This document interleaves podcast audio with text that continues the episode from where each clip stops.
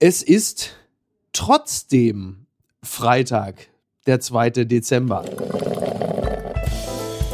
Apokalypse und Filterkaffee. Die frisch gebrühten Schlagzeilen des Tages. Mit Mickey Beisenherz. Einen wunderschönen, ja, doch auch Freitagmorgen und herzlich willkommen zu Apokalypse und Filterkaffee, das News Omelette. Und auch heute blicken wir ein wenig auf die Schlagzeilen und Meldungen des Tages. Was ist wichtig? Was ist von Gesprächswert? Worüber lohnt es sich zu reden? Und worüber es sich zu reden lohnt, da haben Sie und ich vermutlich schon eine leise Ahnung. Und da dringen wir schon ein in die absolute Expertise eines Mannes, äh, über den ich mich sehr freue, dass er heute zu Gast ist an dem Tag, der wirklich kaum passender sein könnte. Er ist ein Mann, der schon geschrieben hat für die Taz, den Stern, die Zeit. Er war Redakteur bei der Süddeutschen Zeitung. Er ist eine feste Größe beim Fußballmagazin Elf Freunde. Er schreibt natürlich auch für den Spiegel. Er ist aber vor allen Dingen Autor von Büchern, die immer wieder prämiert wurden als äh, die Fußballbücher des Jahres. Ich finde trotzdem, dass es ihm nicht ganz gerecht wird, denn er ist ein Mann, der auch ähm, über die Dinge links und rechts des Fußballs sehr klug schreibt und reden kann. Deshalb freue ich mich und sage Guten Morgen, Christoph Biermann. Guten Morgen, Micky. Danke.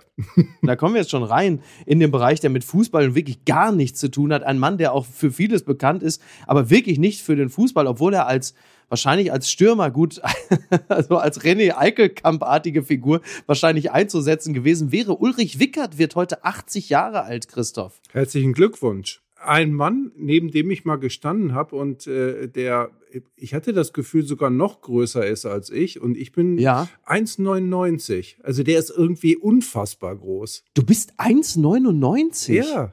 Also wenn man sagt, ein, ein großer des Fußballjournalismus, dann habe ich das bislang eigentlich immer in erster Linie äh, inhaltlicher Natur. Ein langer des Fußballjournalismus. Oh wow. Wow, ah, das ist ja, das ist ja interessant. Da hätte aber dein VfL Bochum, ein Verein, dem du ja äh, zugeneigt bist, äh, aus dem besten aller Gründe, weil es natürlich eine tolle Stadt ist und ein toller Club, dem hättest du als Stürmer durchaus auch äh, helfen können. Nein, in meinem Fall gibt es keine verpasste Karriere oder irgendeine traurige Geschichte, die mich ab. Äh, nein. Ja. Also ich konnte das einfach nicht. Ich war immer besser im Zugucken. Da gibt es ja wirklich ganz, ganz wenige, vor allen Dingen im Journalismus. Ich blicke auch äh, Christoph Arment vom Zeitmagazin an. Ähm, ganz wenige im Journalismus, die sagen, nee, ich war, es war nie gut genug, weil die meisten waren ja wirklich kurz davor, Profi zu werden. Nein, Kreisliga C und selbst da kein Stammspieler. Also, ey. Ne. ist ja witzig, weil dann teilen du und ich uns ja eine, eine ähnliche Karriere, denn bei mir war es auch Kreisliga C und kein Stammspieler. Also, das ist wahr. Aber nochmal ganz kurz zurück zu Ulrich Wickert, weil ich finde es interessant, denn äh, wie gesagt, zu seinem 80. gibt es ja diverse Lobreden, aber es gibt auch eine Meldung, die ich der FAZ entnommen habe, die die FAZ und andere aber der DPA entnommen haben. Und zwar Medienmann Wickert flog aus dem Konfirmandenunterricht. Das finde ich natürlich zum 80. Geburtstag ist das eine spektakuläre Breaking News fast, oder? Warst du auch so geschockt? Ich wusste es nicht, aber das äh, äh beeindruckt mich natürlich auch sehr. Und ähm, aber was hat er denn da gemacht? Äh, er hat wohl, ähm, als er ein Jugendlicher war in Paris, da hat er äh, einem Pfarrer in den Mantel geholfen und ihm den äh, linken Ärmel dabei aber zugehalten. Alle haben gelacht, der Pfarrer nicht und hat gesagt, also jetzt ist äh, Feierabend, du wirst vom Konfirmandenunterricht ausgeschlossen. Also auch, auch dieser Mann als Literat, der er ist, äh, trägt ein tiefes Trauma mit sich. Absolut abgründiger Typ. Also ähm, man hat es immer befürchtet ähm, mit seinem Käse und seinem Baguette und dem ganzen Zeug. Übrigens wird das Baguette jetzt ähm, vielleicht auch zum 80. von Ulrich Wickert. Das Baguette soll jetzt immaterielles Weltkulturerbe werden. Ist es Zufall? Was glaubst du? Das kann nur zusammenspielen. Das habe ich aber auch gelesen und äh, wurde ja irgendwie quasi mit Baguette-Umzügen in Frankreich gefeiert. Ne? Naja, und die Franzosen haben äh, ja noch ganz ganz anderen äh, Grund für einen Autokorso. Das äh, Thema wird uns ja gleich noch begegnen. Äh, die Deutschen wiederum nicht. Also das heißt, da muss dann schon die Brezel irgendwie auf die Art und Weise gefeiert werden, denn am Fußball kann es nicht mehr liegen. Aber wir kommen zunächst mal, und du hast ja das Thema ähm, Baguette und Frankreich, du hast ja die Brücke schon geschlagen, bevor ich sie wieder eingeschossen habe. Die Schlagzeile des Tages nachhaltiger Frieden gefordert. Macron hält Verhandlungen mit Putin für möglich. Das berichtet NTV. Frankreichs Präsident Macron will den Gesprächsfaden mit seinem russischen Amtskollegen Putin nicht abreißen lassen. Zwar verurteilt er die Invasion in die Ukraine als Zitat Fehler, schließt diplomatische Lösung aber nicht aus. Die US-Botschafterin in Deutschland sieht das jedoch anders. Ja, Emmanuel Macron ist ja derzeit in den USA. Er besucht Joe Biden als erster und einziger ausländischer, äh, sagen wir mal, ähm, europäischer Gesprächspartner dort und ähm, lässt sich so zitieren. Und da werden jetzt sowohl äh, Krupalla von der AfD als auch Ali Schwarzer sagen, siehste, wir haben doch auch in deutschen Talkshows gesessen und genau dasselbe ja auch gesagt. Wir müssen dringend verhandeln. So, aber die anderen, unter anderem die USA, sagen, also das tut uns wirklich leid, aber äh, Putin sieht nicht so aus, als wäre er verhandlungsbereit. Ich meine, das ist ja jetzt äh, nicht so heiter wie Baguette-Umzüge. Ähm, äh, ja, Tatsache. Dass gesprochen werden sollte, ist, äh, glaube ich, einfach immer richtig. Und es zumindest zu versuchen, irgendwo den Fuß in die Tür zu kriegen, äh, dass dieser Krieg aufhört, weil ähm, dass der schrecklich ist und äh, dass es auch schrecklich ist, dass wir uns quasi an dessen Anwesenheit mhm. in so einer Art fast gewöhnt haben. Das geht ja auch nicht. Das geht nicht und es wird natürlich immer irgendwie um eine Lösung gerungen. Die Basis für die Verhandlungen, welche es gibt, da ist man sich ja dann irgendwie uneins. Die einen sagen, man muss jetzt verhandeln, dann gibt es die anderen, die sagen, es gibt gar keine Grundlage für Verhandlungen. Den würde ich momentan übrigens auch anhängen. Ähm, dass es selbst in dieser Kriegssituation und für die Ukraine herrscht ja jetzt auch wieder eine besonders schlimme, denn sie werden ja die ganze Zeit terrorisiert, alleine dadurch, dass es dauernd Stromausfälle und das Zerbomben der Infrastruktur gibt. Und trotzdem gibt es eine, eine gewisse Form der Gewöhnung der Gestalt, als es zunehmende Scharmützel gibt zwischen Präsident Zelensky und dem Bürgermeister von Kiew, Vitali Klitschko wo du merkst, plötzlich brechen da äh, Eitelkeiten und auch politische Ränkespiele auf, die es zu Beginn des Krieges natürlich nicht gegeben hat, weil alle sich extrem darauf konzentriert haben, den Feind Putin zu kämpfen. Und jetzt so in Monat 10 des Krieges hast du plötzlich diese Dinge, die dann auch aufbrechen fand ich von der menschlichen Seite her irgendwie interessant. Das ist sozusagen die andere Seite dieses Ermüdungseffektes, über den wir gerade gesprochen haben. Vielleicht gibt es dann auch sowas wie den Ermüdungseffekt der, der inneren Solidarität, dass man mhm. dann äh, irgendwann feststellt, äh, den mochte ich doch sowieso eigentlich nie. Genau. Und äh, äh, jetzt fällt es mir wieder auf, jetzt haben wir mal äh, monatelang das vergessen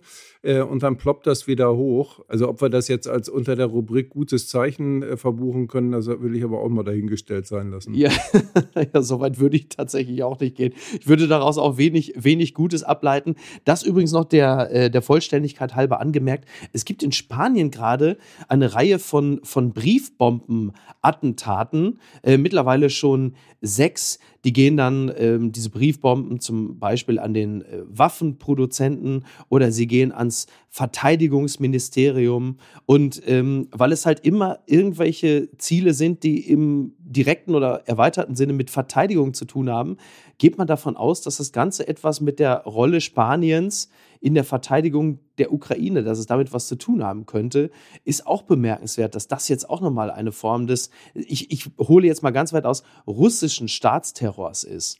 Ja, man weiß es ja nicht, was es ist. Also, mhm. ähm, als ich das gelesen habe, habe ich auch gedacht, das ist so ein, fast wie so ein Spionagestoff. Was könnte das ja. sein? Also klar, deine Vermutung liegt natürlich nahe, aber vielleicht steckt da noch irgendwas ganz anderes dahinter. Genau. Es ist, äh, die ETA äh, hat sich was Neues ausgedacht oder so. Ähm, wir wissen es nicht. Genau, wir wissen es nicht und ähm, wollen es dann äh, an dieser Stelle auch dabei bewenden lassen und kommen äh, zu wirklich sehr, sehr konkreten Ergebnissen. Verlierer des Tages die deutsche Mannschaft, ich zitiere die TZ, die aber wenig anderes schreibt als andere deutsche Zeitungen heute. Debakel für den deutschen Fußball. DFB-Team scheidet aus der WM aus, trotz Sieg. Die Bild-Zeitung ihrerseits schreibt, wie peinlich. Und die Frage geht natürlich jetzt an den äh, Fußballexperten Christoph Biermann, äh, wie peinlich äh, ist es denn? Das ist so ein richtiger Fall von doof gelaufen und zeigt ja. halt, ähm, dass Fußball auch ein Spiel ist, in dem der Zufall irgendwie eine, eine wahnsinnig gute Rolle spielt. Ich will das mhm. mal kurz sagen, weil das ist immer dieses Zeug, was kein Mensch hören will. Weil man ja. dann immer dann sofort mit, ja, aber die hätten doch und, und warum haben sie nicht? Ähm, Nein, der Zufall spielt eine sehr große Rolle. Und der Zufall hat eine große Rolle dabei gespielt, auch dabei gespielt, dass Deutschland dieses Spiel gegen Japan verloren hat.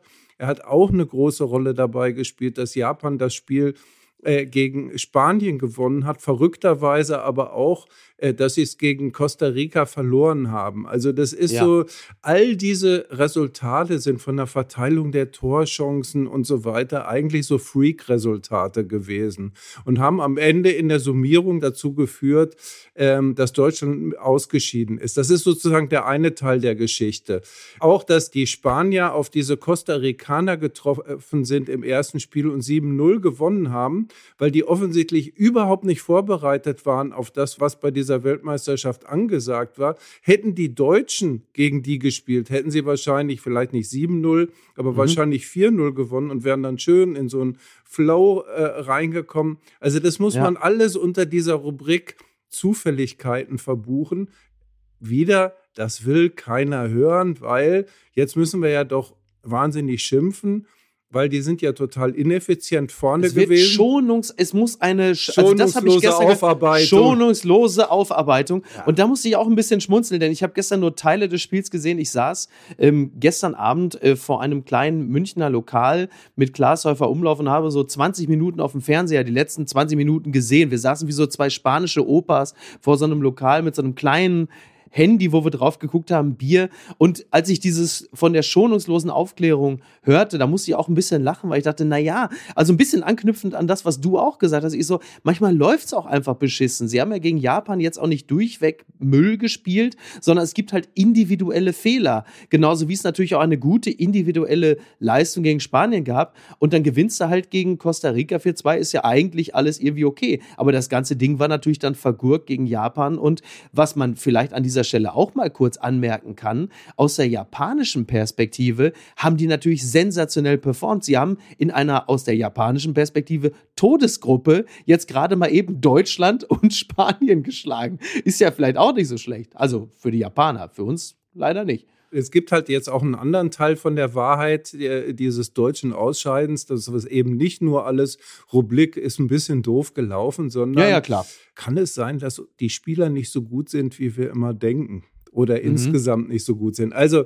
diese, diese Probleme, dass man vorne die, die Tore nicht geschossen hat, äh, zum Beispiel gegen Japan, aber eigentlich sogar zum Schluss auch gegen Spanien nicht, wie es man hätte erhoffen können. Und auf der anderen Seite vor allen Dingen wie in der Vergangenheit auch schon viele Gegentore bekommen hat, äh, viele Spiele, die man kontrolliert hat, aus der Hand gegeben hat. Das hat dann wirklich einfach auch was damit zu tun, mit der Qualität der Spieler zu tun, mhm. die dazu äh, offensichtlich dann nicht in der Lage sind, so ein, sich über so einen langen Zeitraum zu konzentrieren und so eine Spielkontrolle zu behalten, wie es bei einer absoluten Spitzenmannschaft nötig ist. Jetzt muss ich natürlich, bevor wir gleich auch noch mal ganz kurz äh, die mittlerweile ja schon äh, handelsübliche und turnusmäßige Katar-Kritik anfügen, muss ich aber, wo wir gerade mal über Spielerische sprechen, was hat die Bundesliga und die Entwicklung der Bundesliga mit der Qualität dieser Nationalmannschaft oder der halt eben vielleicht nicht ausreichenden Qualität der einzelnen Spieler zu tun. Ich spreche hier ja auch mit dem Autoren des Buches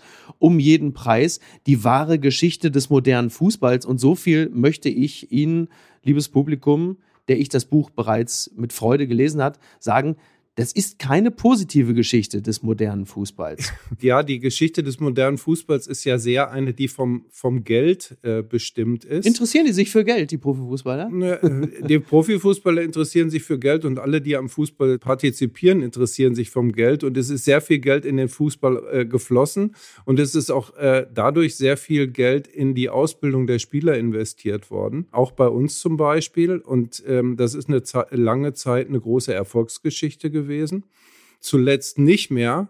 Das haben inzwischen auch längst alle kapiert. Das Blöde ist nur, wenn man das kapiert hat, dauert es dann echt viele Jahre, bis man die Leute wieder anders ja, ja. ausgebildet hat. Ja. Also, was man hat, wir haben ganz viele äh, tolle Mittelfeldspieler, äh, leichte Dribbler, Trickser und Schnickser und, und so weiter, aber wir haben sozusagen diesen Typus, kein Mensch, kein Tier, die Nummer vier, hinten drin sicher stehen und vorne die, die die Bälle stumpf reinhauen, äh, um es mal ganz vereinfacht zu ja. sagen.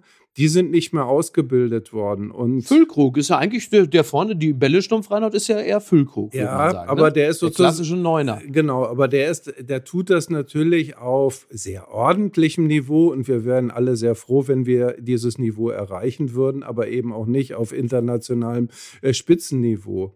Ähm, und genauso gilt das für, für so Außenverteidigerpositionen. Ja. Da gibt es auch in Deutschland nicht sehr viele äh, tolle Spieler, die das beherrschen. Und ähm, da können wir jetzt natürlich lange das feststellen. Ähm, jetzt ist es eben die Aufgabe von Hansi Flick, so einen Modus zu finden, wie man diese Mängel austariert. Und ähm, ich finde, das ist ihm äh, bei dieser Weltmeisterschaft nicht sonderlich gut gelungen. Er ist ja auch ein Trainer, der ähm, quasi offensiv denkt, auch offensiv verteidigt. Also am, am liebsten nimmt man den Ball den Gegner schon in dessen Spielhälfte ab und lässt ihn erst gar nicht nach hinten in die eigene durchrutschen. Das kann toll aussehen. Das hat ja mit dem FC Bayern auch äh, ja. wunderbar funktioniert. Aber vielleicht brauchst du da irgendwie auch ein bisschen konservativen Angang mhm. in der Zukunft, äh, weil die Verteidiger einfach nicht so dolle sind ähm, und die Stürmer eben auch nicht. Du bist ja ähm, in diesem Buch um jeden Preis, bist du ja äh, im Jahr, das Buch setzt an im Jahr 1992, weil es irgendwie so ein Wegmarker ist, in dem äh, der Profifußball nochmal eine entscheidende Wendung nimmt. Die Premier League gründet sich, dann die, die Champions League, ähm, alles verändert sich.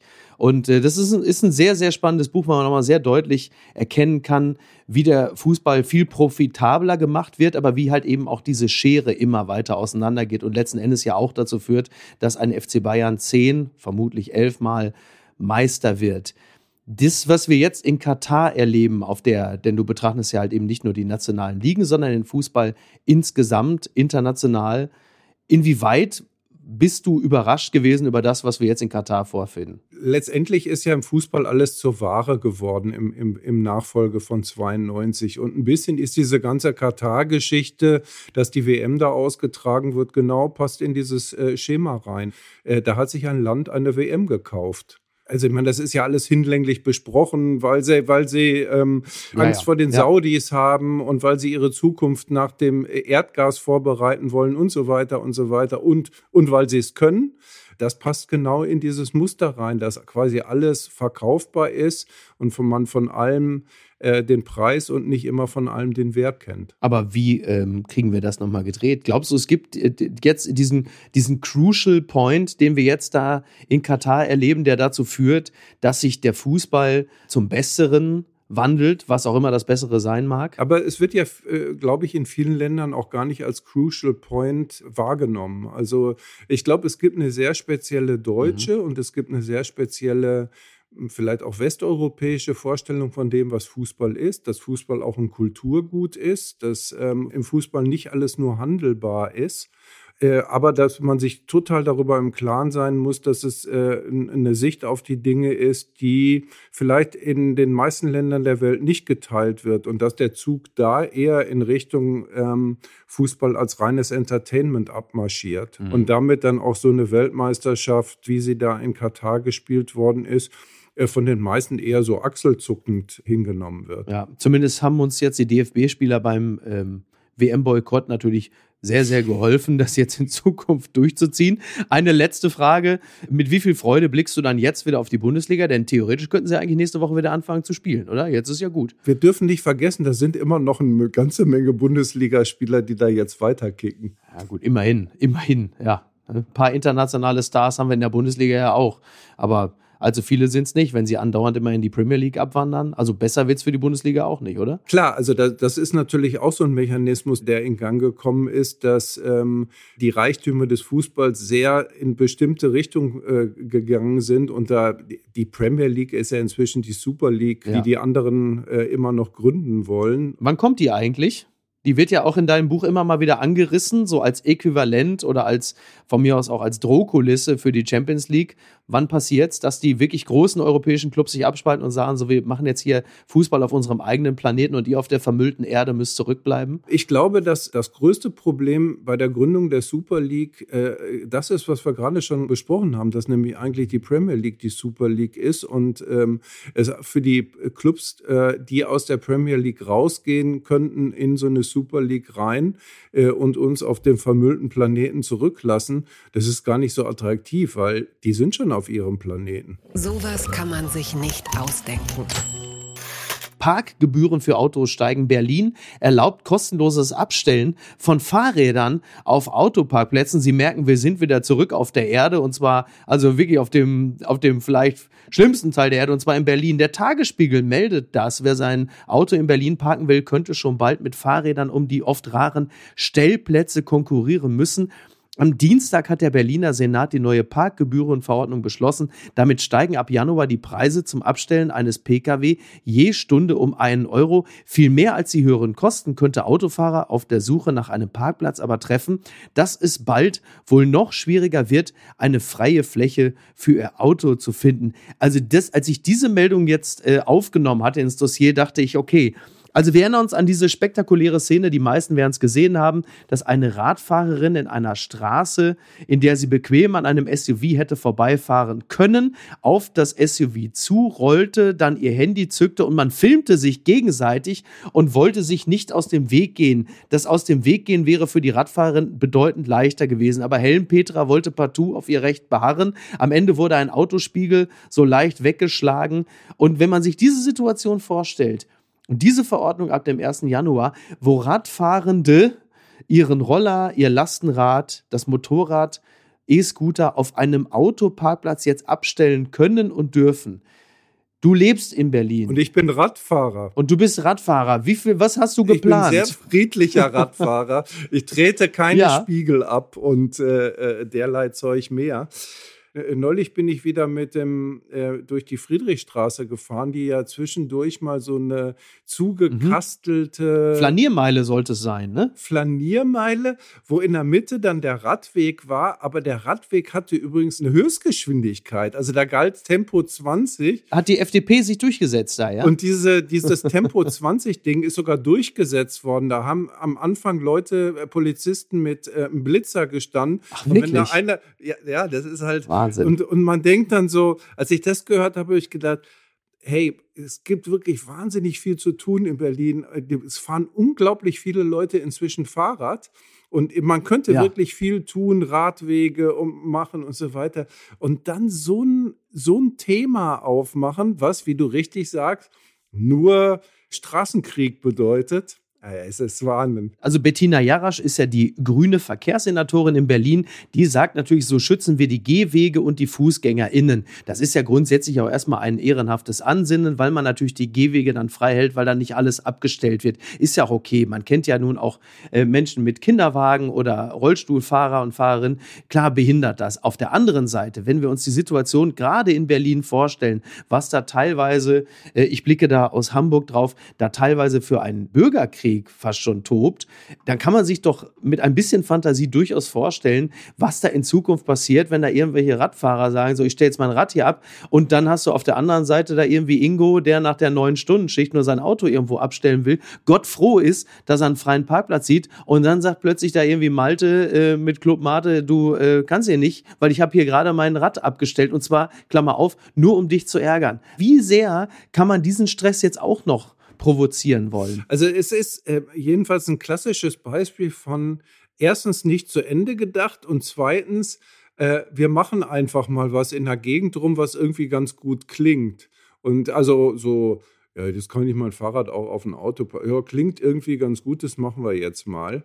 Und wie gesagt, also ja. ey, ich meine, ich bin äh, Verkehrswende, bitte voran damit. Das ist ja, unbedingt, unbedingt nur, absolut. Aber doch bitte nie, aber nicht mit so Quatschideen. Genau, also nicht missverstehen. Ne? Ich finde das ja grundsätzlich auch gut, dass man eine Verkehrswende einleitet. Ich war gerade letztes Wochenende in London. Da vergeht dir natürlich, also ich bin nicht mit dem Auto da gewesen, aber du denkst, wie kann man allen Ernstes in dieser Stadt überhaupt Auto fahren wollen? Und die haben natürlich auch ein sehr gutes U-Bahn-Netz. Also wäre jeder, der bei klarem Verstand ist, lässt natürlich sein Auto stehen. Aber die Art, wie es da umgesetzt wird, da kriegst du natürlich echt die Krise und denkst, ja, herzlichen Glückwunsch. Unterm Radar. Leipziger Gericht, Ex-AfD-Abgeordneter Jens Meyer soll nicht mehr als Richter arbeiten. Das berichtet die Zeit. Der als rechtsextrem eingestufte Richter Jens Meyer soll in den Ruhestand versetzt werden. Nach seinem Ausscheiden aus dem Bundestag wollte er in den Beruf zurückkehren. Der sächsische Landesverfassungsschutz, der hat ihn als Rechtsextremisten eingestuft. Er, er hat unter anderem 2017 äh, im Wahlkampf für Schlagzeilen gesorgt, als er mit Blick auf die Aufarbeitung der NS-Geschichte in Deutschland diesen Zitat Schuldkult für endgültig beendet erklärte. Und der wollte, nachdem er nicht in den Bundestag wiedergekommen ist, wollte er eigentlich wieder als Richter arbeiten. Was für eine Vorstellung wäre das gewesen? Dieser Mann hätte dann einen, sagen wir mal, beispielsweise, keine Ahnung, äh, syrisch-stämmigen Ladendieb vor sich gehabt oder sonst wen. Also wie, wie unbefangen kann jemand äh, als Richter arbeiten, der äh, als Rechtsextremist eingestuft worden ist? Ja, gute Frage. Gibt es eigentlich den radikalen Erlass noch? Wir hatten ja mal, ähm, dass äh, Leute nicht in den Staatsdienst äh, kommen konnten oder durften, ähm, beziehungsweise aus ihm austreten mussten, mhm. weil sie Überzeugungen hatten, die der äh, freiheitlichen, äh, dem freiheitlichen, äh, demokratischen Grundordnung, ja. Äh, das waren damals Linke, als das, als das passierte. Ja. DKP-Mitglieder, ich glaube, KPD war eh schon längst äh, verboten, KBW und, und so weiter. Wer das war, der konnte nicht Müllmann werden, aber auch sowieso nicht Lehrer. Ähm, mhm. Das gibt es nicht mehr, oder? Soweit ich weiß, gibt es diese Form der in Anführungsstrichen Gesinnungsprüfung nicht mehr. Die hast du ja wahrscheinlich jetzt wirklich nur bei den äh, von der äh, CDU natürlich jetzt besonders stark beobachteten Einbürgerungstests. Da spielt das natürlich schon eine Rolle.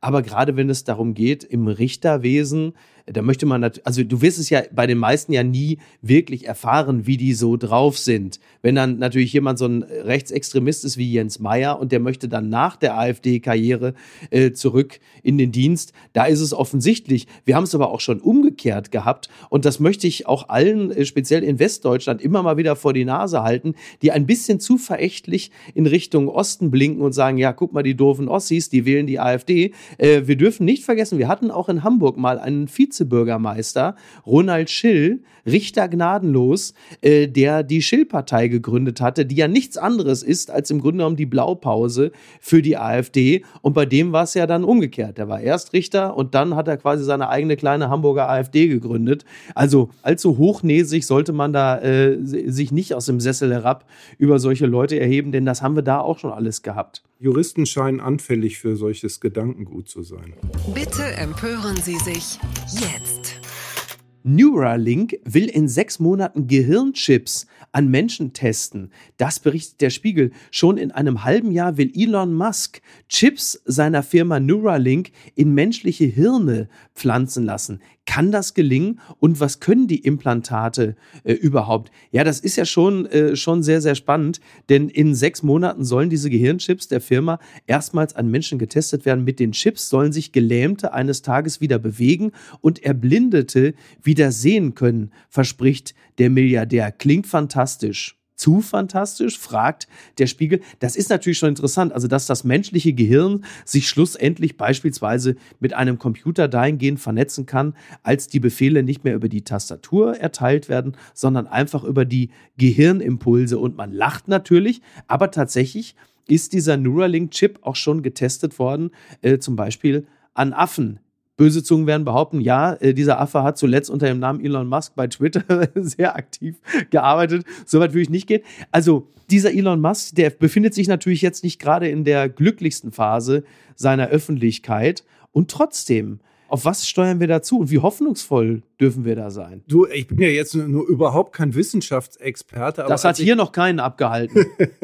aber das, nein, aber das, äh, ähm, ich finde, dass das gut klingt, weil es natürlich eine äh, ne Menge Leute, die schlimme Probleme haben, möglicherweise wirklich Hoffnung, ähm, Ausblick gibt, dass ihr Leben noch einen anderen Dreh bekommen kann. Total, ja. Wobei die Dinge sind natürlich immer so kompliziert, dass so äh, von wegen, wir bauen einen Chip ein und dann kann ich wieder sehen, oh, das klingt mir so ein bisschen verdächtig, als dass ich es wirklich so schnell mal glauben möchte. Oder ähm, so eine ja, ja. Auferstehung, so unter dem Motto, konnte nicht mehr so. gehen und, ähm, äh, und der Chip eingebaut und dann wird alles anders. Also aber interessant, also jedenfalls äh, können wir ja hier mit Sicherheit den Rat verfassen, dass äh, Elon Musk sich bitte darum ein bisschen mehr kümmert und äh, Twitter in Frieden lässt. Ja. Oder äh, vielleicht äh, ist es auch schon zu spät, also, um es in Frieden zu lassen, weil er da schon mit der Machete durchgelaufen ist.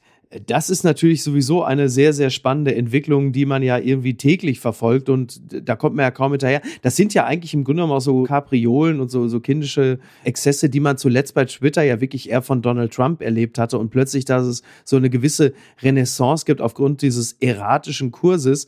Er verliert halt gerade so ein bisschen den, den äh, Status des Genies, den er bei einigen ja nie hatte, denn äh, auch das muss man immer wieder sagen, er hat ja Tesla nicht gegründet, sondern er ist halt einfach der größte Kapitalgeber gewesen und hat übrigens dann auch die Gründer irgendwann aus der Firma gedrängt. Also das muss man dazu ja dann auch immer noch ein bisschen sagen. Und trotzdem hat er aber eine Nase dafür, in zukunftsträchtige Projekte zu investieren oder sie im Zweifel komplett kaputt zu machen wie Twitter. Das ist natürlich das andere. Ja, und das ist natürlich diese, äh, dieses äh, mit Chips ähm, den Menschen optimieren. Das ist natürlich auch so eine typische Silicon Valley-Fantasie. Ja. Der wird bestimmt auch eine Firma haben, in der übers ewige Leben geforscht wird. Also das ist ja bei, von diesen, von diesen ne? Leuten ja. ist das ja auch so, eine, so, so ein klassisches Thema, in dem die sich gerne so ausagieren. Ähm, ich habe vor, vor ewigen Zeiten mal äh, eine Reportage gemacht über kennst du Kryoniker? Mhm. Sagt ja, dir das? War? Ja, genau. Einfrieren also, und irgendwann wieder. Genau. Ja. Und das waren genauso Typen. Also äh, für die Leute, die es nicht kennen, man, man, wenn man tot ist, wird man entweder komplett, äh, das ist die Luxusvariante, oder die Billow-Variante, nur der Kopf, in, äh, in Wasserstoff äh, eingefroren und ja. in der Hoffnung, dass die Technologie irgendwann so weit ist, dass man daraus den ganzen äh, Christoph mhm. Biermann, Mickey Beisenherz wieder äh, rekonstruieren ja. kann.